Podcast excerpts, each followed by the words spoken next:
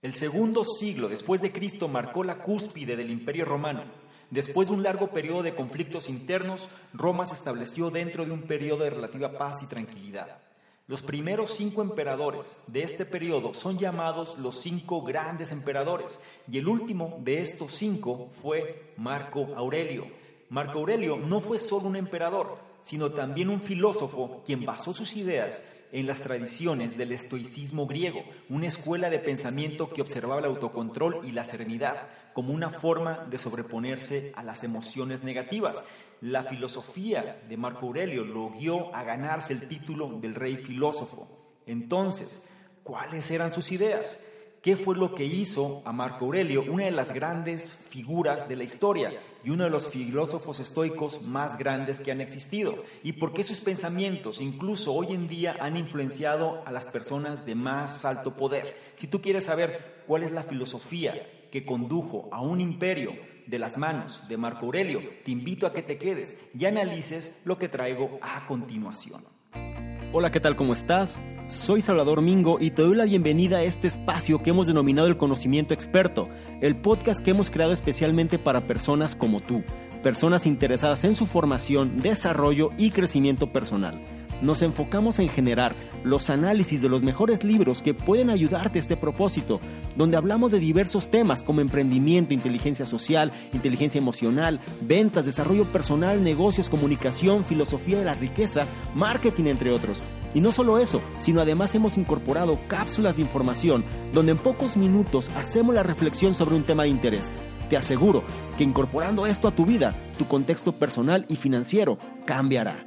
Soy Salvador Mingo y listo, vamos a empezar. ¿Qué tal? Muy buenos días, buenas tardes, buenas noches, independientemente de la hora en la que estés analizando esta información. Es un placer para mí que pases parte de tu tiempo en tu propia formación, en que seas una mejor versión de lo que fuiste el día anterior.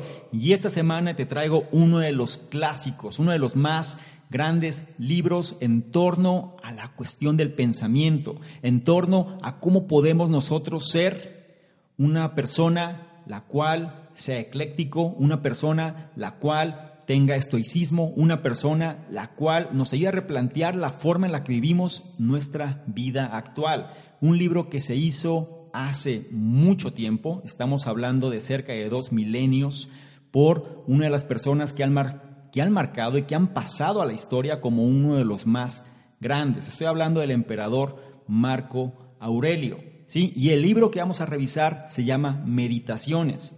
Este libro habla o nos dice el contexto de la forma de pensar de este emperador y cómo fue que esta filosofía lo convirtió en el último gran emperador romano. Pero lo más importante, cómo podemos tomar esta filosofía, adaptarla a nuestra vida y ser, por lo menos, replantearnos la forma en la que hacemos las cosas, nuestra forma de pensar y, ¿por qué no?, aprender de los mejores y cómo este conocimiento lo podemos adaptar a nuestra vida.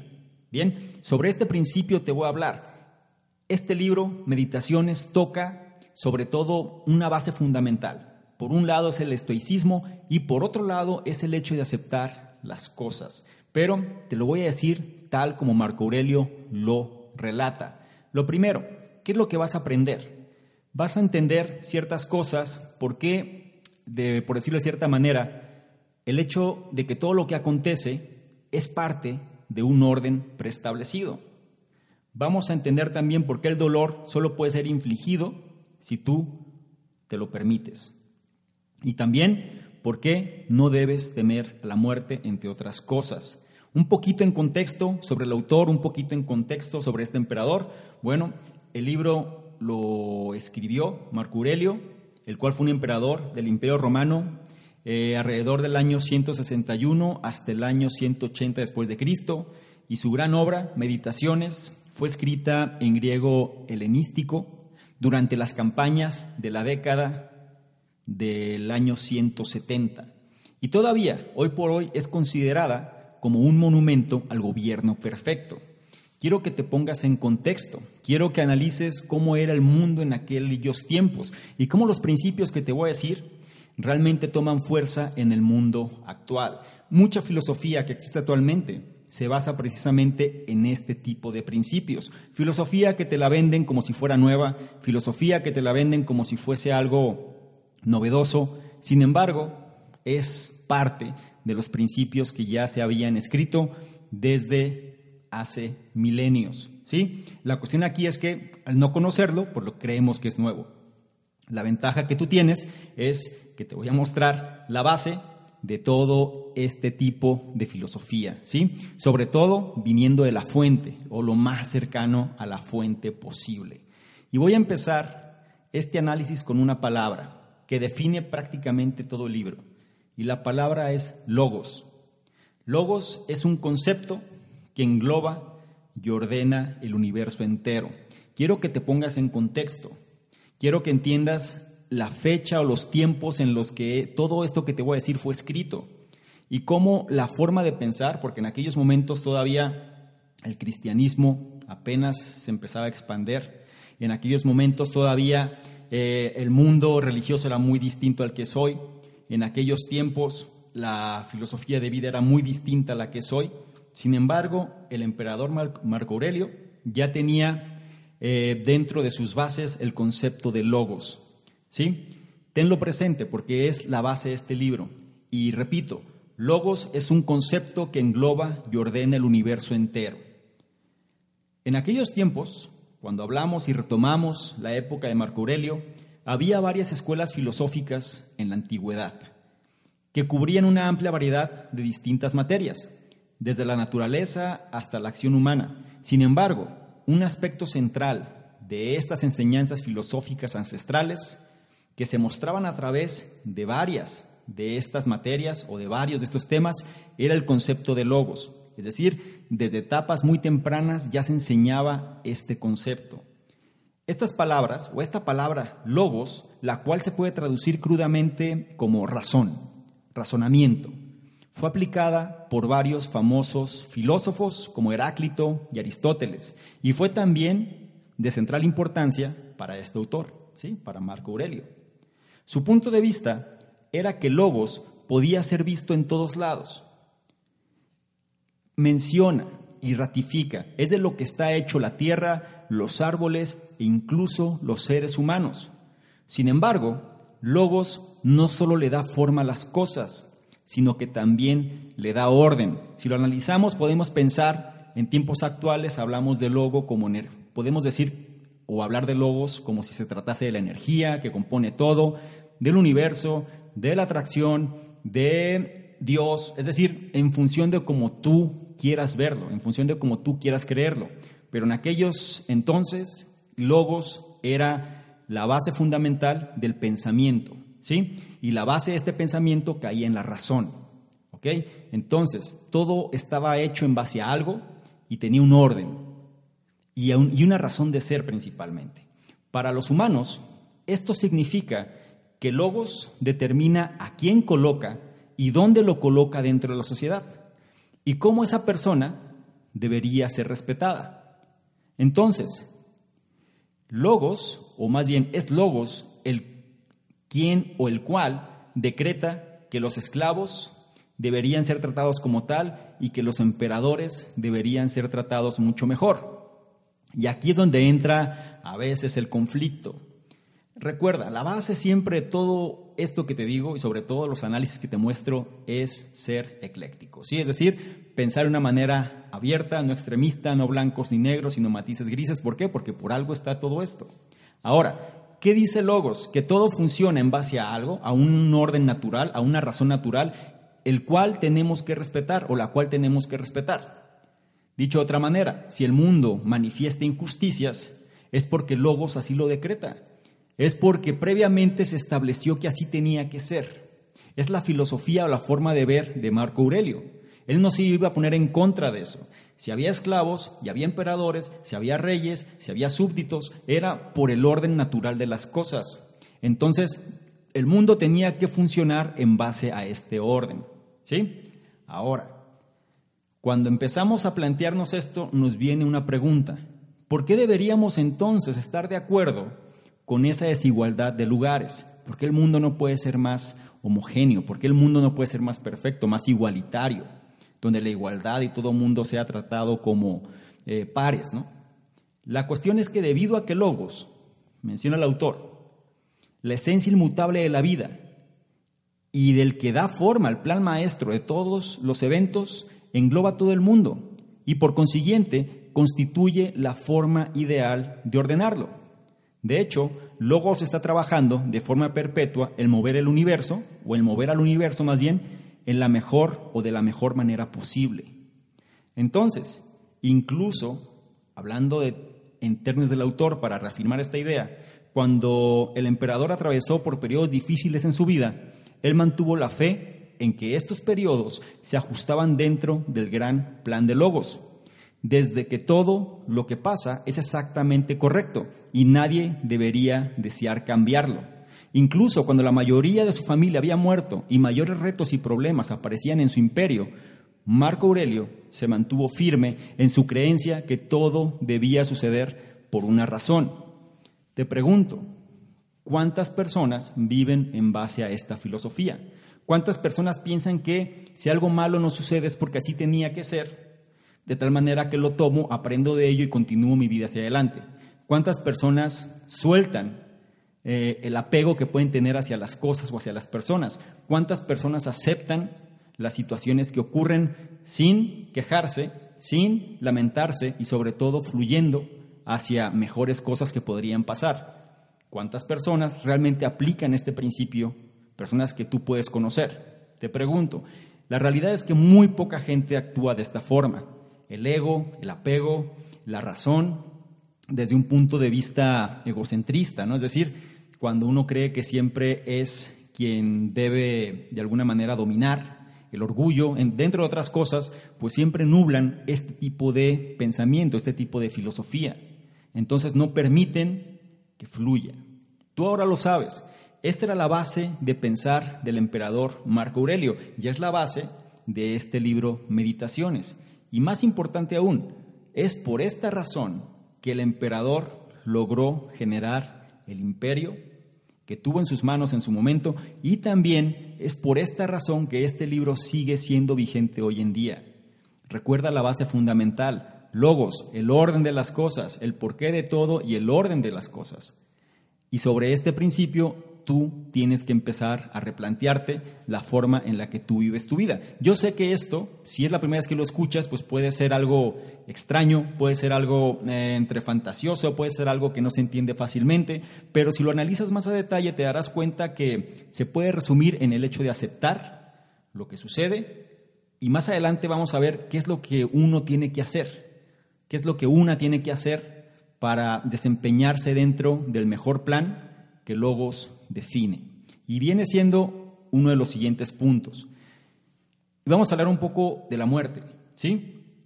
El punto es que la muerte es inevitable y no debería ser temida. Ese vendría siendo el punto trascendental, tocando la cuestión de logos dentro de la muerte. En los tiempos antiguos, la muerte era algo que estaba presente en la vida como tal, era parte del día a día. La muerte de los infantes era extraordinariamente alta y el promedio de expectativa de vida era muy bajo. Como resultado, una de las preocupaciones más comunes que anunciaba el autor era el miedo a morir. Pero el emperador tenía una perspectiva diferente.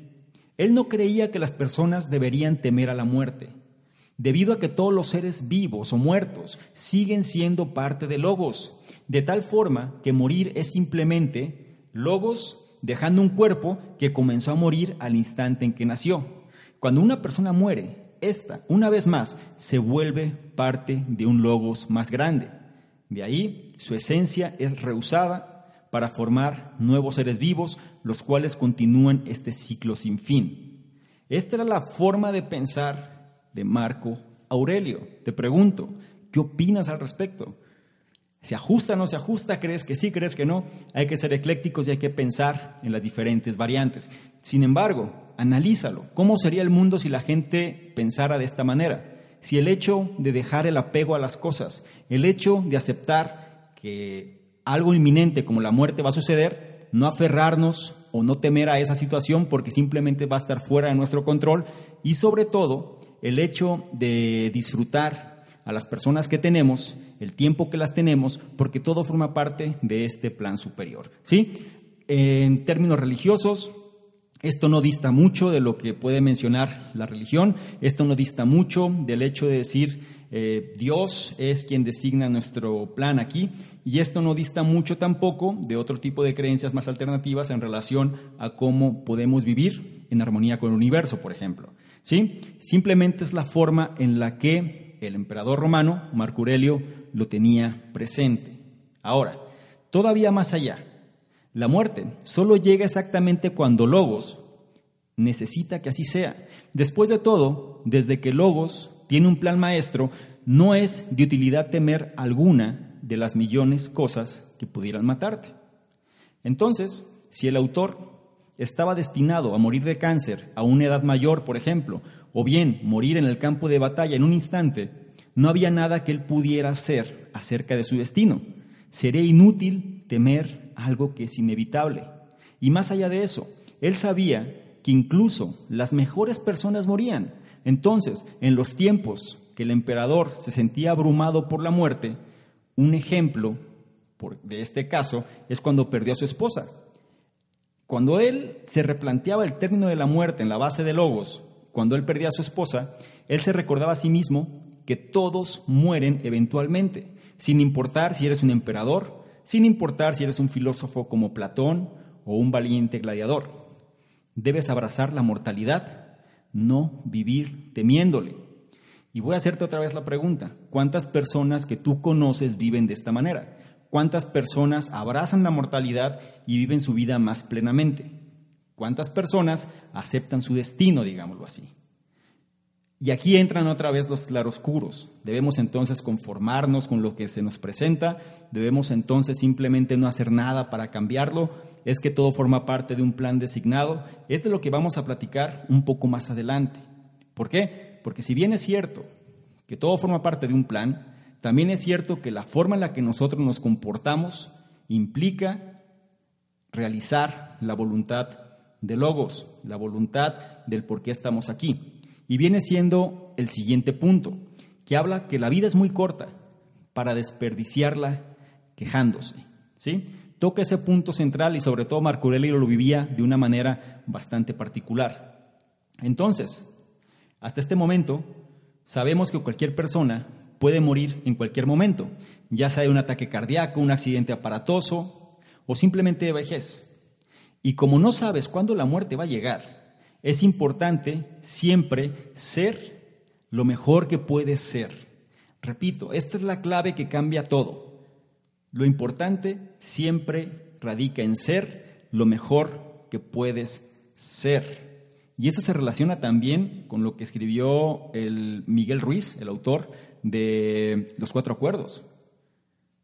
Muy ligado. Y repito, siempre ser lo mejor que puede ser independientemente de la situación. Voy a profundizar un poco más en este punto. Dejarte afectar por las cosas que tienes que hacer solo te quita tiempo, el cual podría ser invertido en vivir, vivir mejor. Nadie debería desperdiciar su vida quejándose sobre lo difícil que es vivir. Por ejemplo, a pesar que Marco Aurelio, el emperador, no le gustaba tener que dirigir la corte, él siempre lo hizo de una forma amena, de una forma feliz y sobre todo de una forma fuerte, debido a que era su creencia que él no debería gastar un solo momento de su corta vida quejándose de sus responsabilidades. Después de todo, si Logos necesitaba que él pasara un día en la corte, él debería hacerlo y no permitir que otros sufrieran por sus quejas o mala actitud en la corte. Otra vez la pregunta, ¿cuántas personas conoces que actúen de esta manera? Que hagan sus actividades independientemente de si les son placenteras o no, pero lo hagan con la mejor actitud y la mejor fortaleza, que lo hagan para hacer el mejor desempeño, independientemente de la tarea que sea, porque están conscientes que esa es su función dentro del plan de Logos. Pero más allá de eso, debido a que el tiempo en la Tierra es limitado, es esencial completar tanto como sea posible. Por ejemplo, ¿qué pasaba con el emperador? en lugar de quedarse en la cama hasta el mediodía, algo que podía hacer perfectamente, Marco Aurelio siempre trataba de ser más productivo. Siempre se levantaba mucho antes que los demás y aprovechaba el tiempo al máximo en función de lo que podía hacer, porque estaba consciente que su vida pues era breve en este mundo. Sin embargo, a pesar de que Marco Aurelio odiaba la situación en la que tenía que lidiar con personas que despreciaban su tiempo con chismes y argumentos superficiales en la corte, él esa actividad la reconocía como su obligación para servir al gran plan que Logos había destinado para él. Incluso si eso significaba dejar que las personas desperdiciaran su tiempo ocasionalmente. Imagínate esta forma de pensar. Imagínate el hecho de saber, bueno, me vas a afectar, pero sé que forma parte de lo que tengo que hacer y lo acepto abiertamente. Y es más, sin ningún tipo de conflicto. Y en las ocasiones en las que él se sentía que iba a renunciar, en las, porque también es humano y también sentía las emociones que podemos sentir cualquiera de nosotros ante una situación de este tipo, cuando hacemos algo que no nos gusta, y cuando él sentía que iba a renunciar, él solo necesitaba recordar su rol como un emperador y como un participante de Logos. Simplemente con eso él podía volver a plantar sus pies en la tierra. No por nada fue el gran y último emperador romano.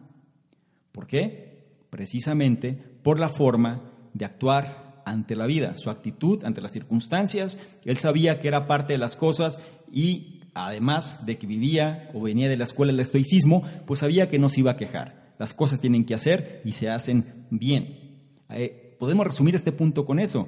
Lo que hay que hacer, se tiene que hacer y hacer, y tiene que hacerse bien. De tal manera que ya no quede en nosotros el resultado que pueda surgir, porque nosotros siempre nos desempeñaremos de la mejor manera posible. Otra vez, ¿cuántas personas conoces que actúen de esta forma? La realidad es que muy pocas lo hacen.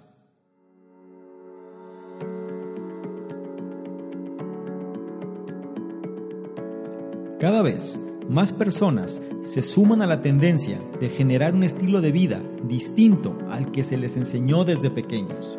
El mundo es distinto al que era hace unos años. Las personas buscan mayor calidad de vida, mayor libertad de tiempo, de espacio, de dinero. Y eso es algo que solo lo lograrán si saben usar la tecnología y el conocimiento a su favor. Tú tienes un conocimiento que puede ser útil al mundo, un conocimiento que puede generarte esa libertad que buscas. Sin embargo, posiblemente no sepas cómo capitalizarlo. En otras palabras, cómo hacerlo rentable. Te diré algo. En la era de la información, el conocimiento es el activo más importante y no se trata de qué tan duro trabajes, sino qué tan eficiente y eficaz seas con tu tiempo y tu conocimiento. Si tú quieres que tu conocimiento trabaje para ti, debes entonces saber crear sistemas que trabajen para ti, sistemas que te den mayor libertad de tiempo y que puedas operarlos desde cualquier parte del mundo. En el programa Conocimiento Experto sabemos que esta es una necesidad de muchos de nuestros suscriptores, por lo que hemos creado el programa de posicionamiento de expertos en Internet, el cual te llevará de la mano para que tú crees tu propio sistema que te posicione como el experto o la experta en tu campo de conocimiento, dedicando tu tiempo a aquello que realmente disfrutas hacer. Si esto resulta de tu interés y quieres saber si aún puedes ingresar al programa, revisa la descripción donde estés analizando esta información y encontrarás el enlace que te llevará a conocer los detalles del programa. En caso que no puedas ver la información, significa que el programa está cerrado por ahora y tendrás que comunicarte con nosotros para que te hagamos saber la nueva fecha. En caso contrario, y si puedas ver la información, felicidades. El programa aún está abierto para que tomes ventaja ahora. Bien, esto era algo importante que tenía que decirte. Ya no te entretengo más y volvamos al análisis.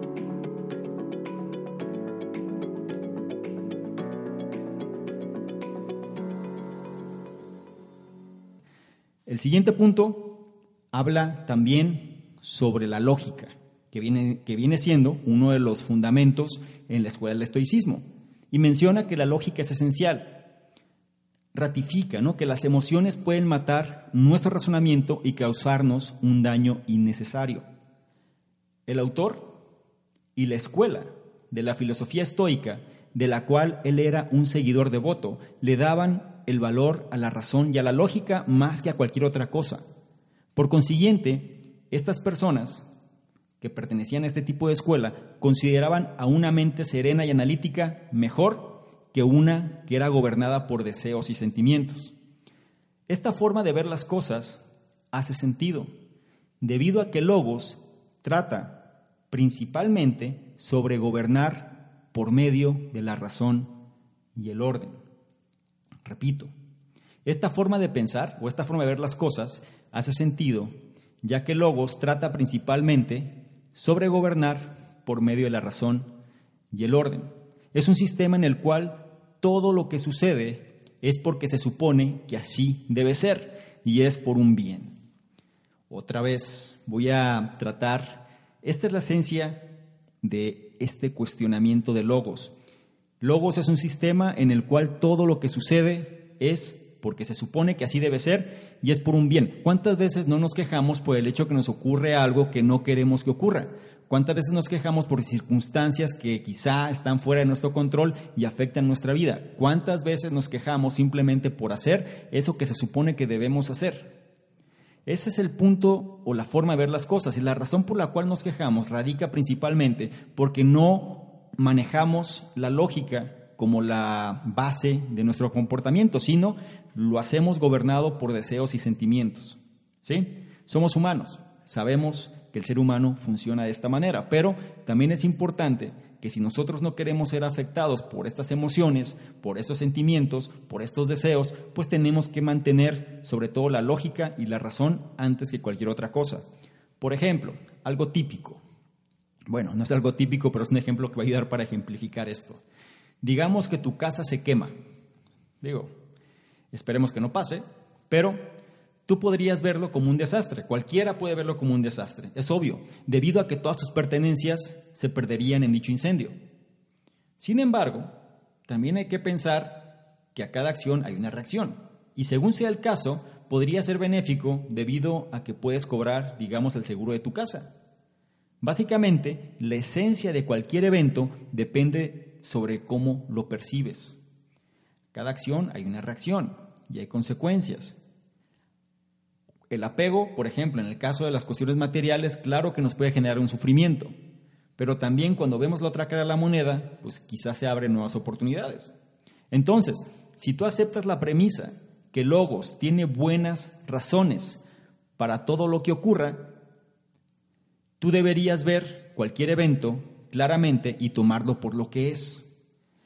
Algo necesario para un bien mayor. Y aquí voy a ratificar esta idea. Si tú aceptas la premisa que Logos tiene buenas razones para todo lo que ocurra, tú deberías ver cualquier evento claramente y tomarlo por lo que es. Algo necesario para un bien mayor. Es, si lo traducimos un poco más a los tiempos actuales, pues simplemente radica en comprender que todo lo que sucede no es porque esté en nuestra contra, no es porque nos trate de afectar, sino es porque tenemos que aprender algo, nos falta de alguna manera encontrar algo, eh, no estamos de alguna manera logrando eso que supone que debemos lograr y a veces estos reveses nos ayudan a descubrir nuestro verdadero potencial. Entonces las cosas suceden a raíz de que algo se necesita aprender.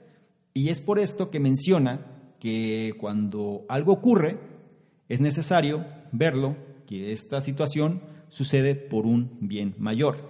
Quizá, siguiendo el ejemplo de la casa, tu casa se quemó. Y el hecho que tu casa se queme te hará moverte a un nuevo vecindario. Y quizá no lo sabes, pero puedes encontrar ahí a la persona de la cual eventualmente te vas a enamorar. O bien, te dan el dinero del seguro y tomas un viaje por el mundo. Y este viaje cambia tu vida. Mm, son cosas que no podemos saber. Pero de igual manera tenemos que estar predispuestos a tomar acción en relación a eso que queremos o a estas situaciones que están sucediendo. Sin embargo, también es importante tener en mente que las emociones humanas, menciona el autor, son una amenaza a la razón. De hecho, estar obsesionado con la idea de que eres desafortunado o tomar decisiones basadas en deseos carnales van a crear tanta confusión en tu mente que tú no serás capaz de ver a Logos como la verdad que es. Se trata, en otras palabras, de ser imparcial. Se trata, en otras palabras, de ver las cosas como son. No dejarnos guiar por los sentimientos, no dejarnos guiar por las emociones, porque eso genera otro tipo de emociones, como la cólera o bien el, el odio, el repudio, lujuria, venganza, muchas otras cosas que pueden afectar totalmente el orden natural de las cosas. ¿Sí? Y aquí viene la contraparte, a lo mejor es porque esto Logos tiene que definirlo así, entonces si tú vas a atacar a alguien es porque es de esa manera.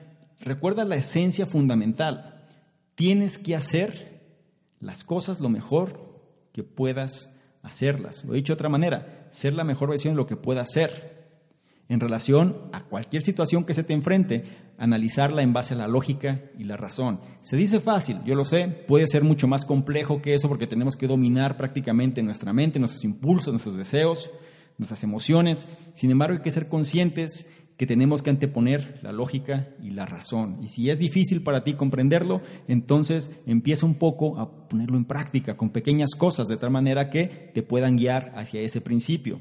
Pero como te decía antes, el autor sabía que la mente o que las emociones humanas son una amenaza para la razón. Y el hecho de estar obsesionados con la idea que eres desafortunado o tomar decisiones basadas en deseos carnales van a crear tanta confusión en tu mente que tú no serás capaz de ver a Logos como la verdad que es. Algo imparcial que está ahí en función de generar un orden en pro de un beneficio superior. Esta es la razón principal por la cual el autor repudiaba ser manejado por las emociones como la venganza, el odio, la lujuria o el apego. Mantener su mente en calma, serena y razonable era esencial para él en función de gobernar efectivamente. No podía dejarse guiar y además en aquella época recuerda cómo era el mundo, cómo te eliminaban en cuestión de segundos, ¿sí? Entonces, Marco Aurelio, cuando él se sentía saturado, él meditaba sobre Logos y su rol en el gran sistema de las cosas. Por medio de hacerlo, él podría recordarse a sí mismo su lugar en el universo y encontrar su esencia serena y tranquila. Otra vez, ¿cuántas personas sabes que están en control de sus emociones y utilizan siempre la razón y la lógica en función de desempeñarse?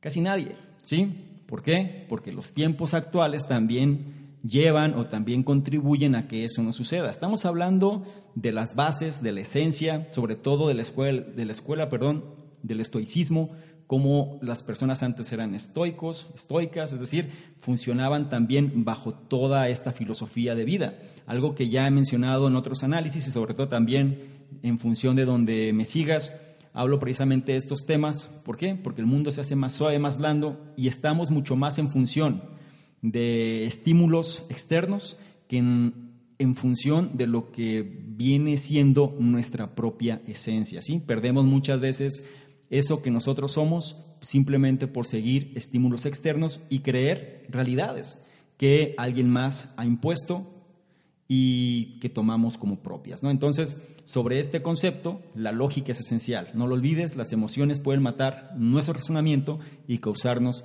un daño innecesario. Y el siguiente punto habla sobre el concepto del dolor. ¿Sí? El dolor físico, el dolor emocional, el dolor que nos puede afectar. Y menciona que el único dolor que realmente puedes sufrir es aquel que te infliges tú mismo, tú misma. La Roma antigua estaba llena de peligros, especialmente para un emperador. Era común que las personas poderosas cayeran víctimas de la tortura, el envenenamiento perdón, y daños en combate. También era común ver a sus seres queridos ser asesinados por sus enemigos. El autor lidió con el dolor causado por todo este sufrimiento por medio de mantener su creencia que experimentar dolor físico era también parte de un bien mayor que era el logos. El plan de logos para mantener un universo funcionando, el emperador piensa o pensaba que la manera en la que el plan de Logos pudiera mantener un universo funcionando necesitaba que las personas sufran de vez en cuando para un orden natural que debe proceder. Y aquí es donde muchas veces pues surge la, eh, digamos, la discrepancia o surge de alguna forma el conflicto, porque ¿por qué tienen que sufrir? ¿no? ¿Por qué las personas deberían de sufrir? Yo lo, yo lo trato de entender bajo un concepto de contrastes. Tú no puedes valorar algo si no hay un contraste. Dicho de otra manera, si tú no tienes sed, no valoras el agua, ¿sí? Tienes que tener sed para valorar el agua. Tienes que tener hambre para valorar, valorar perdón, el alimento, ¿sí? Me doy a entender, es decir, la cuestión de contraste. Si siempre estás satisfecho de todo, ¿en qué momento le das valor a eso? Pero también, si siempre estás en carencia de todo, pues en qué momento puedes valorar la contraparte, ¿sí? Es decir, en el plan de Logos, para mantener un universo funcionando, necesita Sí, que las personas sufran de vez en cuando, independientemente del concepto de sufrimiento, como lo quieras entender, para un orden natural que debe proceder. Es por eso, menciona el autor, que si alguien era torturado y asesinado, experimentando un sufrimiento personal horrible, así con esas palabras, aún en esa situación sigue siendo correcto en el gran sistema de las cosas, porque eso es lo que se supone que debería pasar, o que hubiera, o que debió haber pasado. Y aquí es donde nos hace romper algo. Solemos creernos el centro del universo. Por un lado, porque somos producto del ego y también por otro lado, pues somos estamos conscientes de nuestra propia vida, ¿no? Entonces nosotros somos realmente las personas más importantes dentro del universo. Y cuando vemos el entorno, cómo funciona, si algo no nos agrada, pues sucede que nos ponemos en contra de eso que está sucediendo. No, eh, no lo entendemos desde un punto de vista universal, que formamos parte de un todo y de es, dentro de ese todo pues hay cosas que nos van a gustar y hay cosas que no. Sin embargo, no podemos ir en contra de ello. Y aquí entra otra vez el conflicto, entonces tenemos que conformarnos con las situaciones que existen. Yo trato de irme al punto previo que te había dicho, donde tienes que ser lo mejor que puedes ser, desempeñarte de la mejor manera en la que te puedes desempeñar, contribuir con la mejor o de la mejor manera en la que tú puedes contribuir haciendo lo mejor que puedes hacer. ¿Sí? De hecho, el autor perdió alrededor de 13 de sus hijos durante su infancia y su esposa eventualmente se unió a ellos, la cual también murió a una edad temprana. Pero por medio de recordarse a sí mismo que todas las cosas suceden por un bien mayor y por razones lógicas, el autor fue capaz de mantener la calma en esos periodos difíciles. Después de todo, desde que el logo se basa en la razón, todo lo que sucede es necesariamente bueno y rechazar tal destino no es algo natural. Los humanos son a su vez enteramente responsables de las decisiones que toman. Por ende, cualquier daño que ocurra a una persona de una fuente externa es algo más allá de su control y por consiguiente es algo que no puede dañarlos realmente, salvo que tú te lo permitas. Repito otra vez, los humanos son a su vez enteramente responsables de las decisiones que toman. Tú eres responsable de la decisión que tomas. Entonces, cualquier daño que ocurra a una persona de una fuente externa, es decir, algo que está fuera de tu control, por consiguiente es algo que no puede dañarte realmente, salvo que tú lo permitas. ¿Cómo es posible esto? Bien, desde que Logos forma parte de cada humano, ¿sí? porque todos formamos parte de todos, según lo que menciona Marco Aurelio, la única cosa que las personas pueden hacer es aceptar el dolor y avanzar sin quejarse. ¿sí? Recuerda la escuela del estoicismo. Ok, sucede esto, lo acepto y sigo moviéndome. No me detengo, sigo avanzando. Sigo sin quejarme.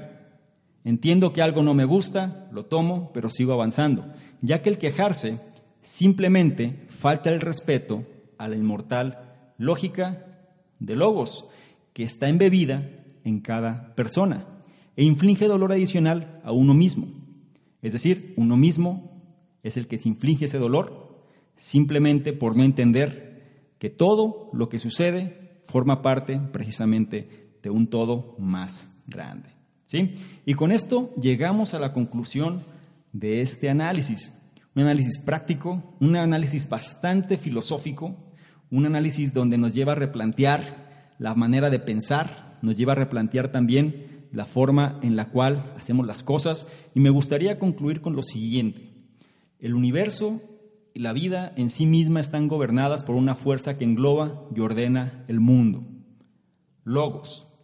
Logos ofrece la prueba que todas las cosas suceden por una razón. Por consiguiente, no hay razón para temer a la muerte, para sufrir o dudar de tu deber a la sociedad, ya que cada uno formamos parte de un plan más grande y perfecto.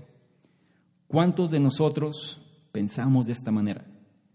Te lo dejo de tarea, te lo dejo para que reflexiones. Imagínate cómo sería el mundo si la gente aplicara ese tipo de filosofía. Imagínate cómo sería el entorno, la sociedad, el lugar donde nos encontramos, la familia, el trabajo, si las personas actuaran en base a este tipo de ideología. Dejando de lado las preferencias quizá personales o las emociones, los sentimientos sobre todo, de tal manera que entender que la lógica y la razón son las que deben gobernar en función de hacer lo mejor que podemos hacer para cumplir el plan de Logos. Logos, Dios, universo, energía, lo que tú quieras llamarle. En el caso de Marco Aurelio, él lo llamó Logos y era la esencia de las cosas, de lo que está hecho todo y del orden natural de todo.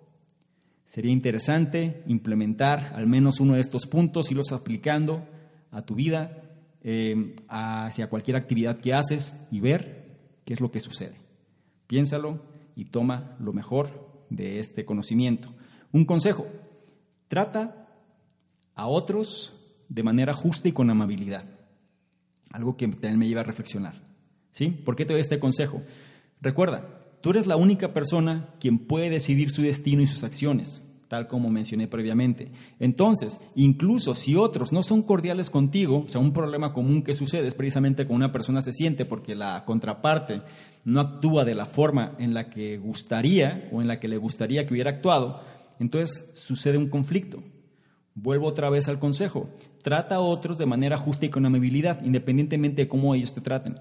Tú eres la única persona quien puede decidir su destino y sus acciones. Entonces, incluso si otros no son cordiales contigo, no permitas caer a su nivel. Siempre trata a otros con dignidad y justicia. Y tú nunca sufrirás como resultado de tus propias acciones. Siempre haz o siempre tienes que ser lo mejor que puedas ser. No se te olvide, actúa en la vida en base a esos principios, toma esta filosofía estoica de Marco Aurelio e implementala en tu vida. Sin más, por lo pronto me despido. Agradezco el tiempo que has dedicado aquí. Agradezco también que hayas em, pues asimilado esta información y principalmente, como me gusta decirlo, que seas una mejor versión de lo que fuiste previamente. También quiero seguir con esta labor. Me interesa que comentes, me interesa que evalúes, que califiques, que compartas si es posible. Queremos llegar cada vez a una mayor cantidad de personas, estamos trabajando en ello, tratamos también de mejorar. Nos hemos expuesto en otro tipo de plataformas donde también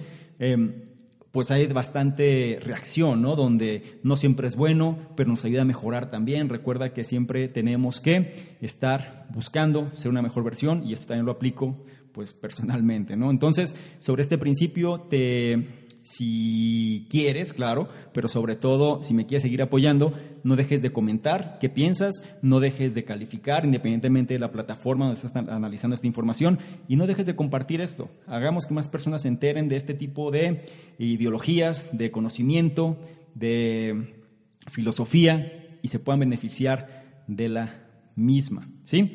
Recuerda, soy Salvador Mingo del programa Conocimiento Experto y nos vemos en una próximo, o en un próximo análisis más bien. Muchas gracias y quedamos a la espera del siguiente análisis. Chao. ¿Quieres ganarte alguno de los bonos del programa Conocimiento Experto? Bonos tales como análisis escritos, videos, capacitaciones masterclass, incluso estrategias de apalancamiento de capital, negocios por internet, sistemas de afiliados, branding personal, en fin, todo lo que necesitas tanto para hacer crecer tu negocio o emprendimiento, así como tu desarrollo personal. Si es así, esto es lo que requiero que hagas. Número uno, regístrate al podcast, ya sea que estés en iTunes, iBox o cualquier otro. Y número dos, deja un comentario que nos ayude a mejorar y aporte valor la comunidad. Si es así, nosotros de manera aleatoria vamos a escoger cuál de ellos es merecedor de los bonos. Entre más participes, es un hecho que más vas a recibir. Si quieres saber más sobre todo lo que hacemos, dirígete a la página de salvadormingo.com, donde encontrarás, además de los análisis, el blog, los programas que realizamos e incluso distintos proyectos que estamos ejecutando. Todo esto para apoyarte tanto en tu formación personal, así como en el desarrollo de tu emprendimiento o negocio.